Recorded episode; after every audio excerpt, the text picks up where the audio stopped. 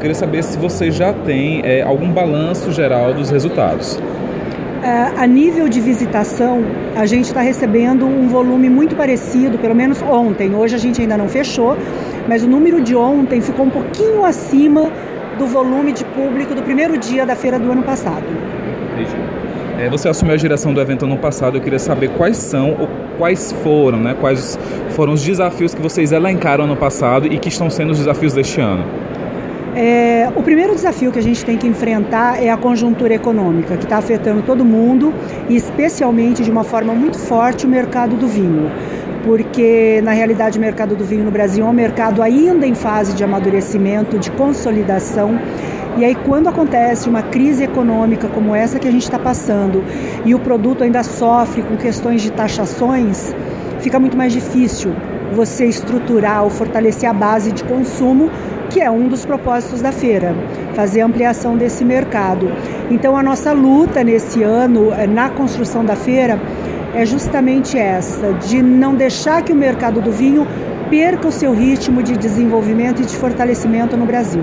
Você tocou nesse ponto de esfera econômica, eu percebi, eu já acompanhava a programação dos outros anos, embora eu não tenha vindo aqui, é, e eu percebi que esse ano houve um fortalecimento dos fóruns, né, justamente com os especialistas que tratam justamente sobre essa esfera é, macroeconômica.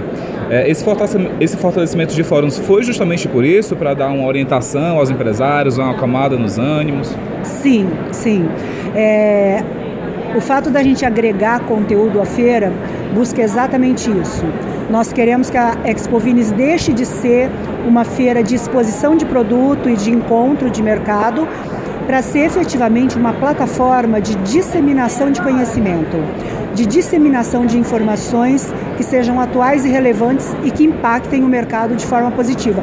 Ou seja, que traga soluções ou que ajude no direcionamento dessas soluções.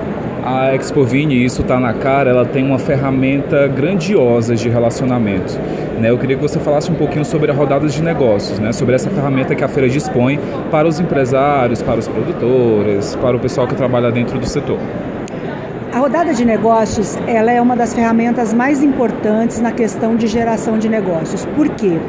Porque a gente primeiro entende do nosso expositor, seja ele internacional ou brasileiro, qual é o perfil do comprador que ele está buscando ao vir participar da feira.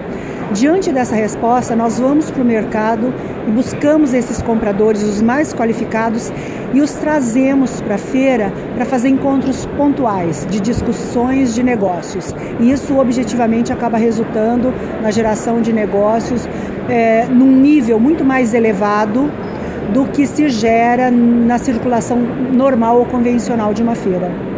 No segundo dia você já tem números da, da movimentação? Ainda não. Não, mas vai haver o balanço geral. Sim. Ok. Então, muito obrigada. Era isso? Era isso. Muito, muito obrigado.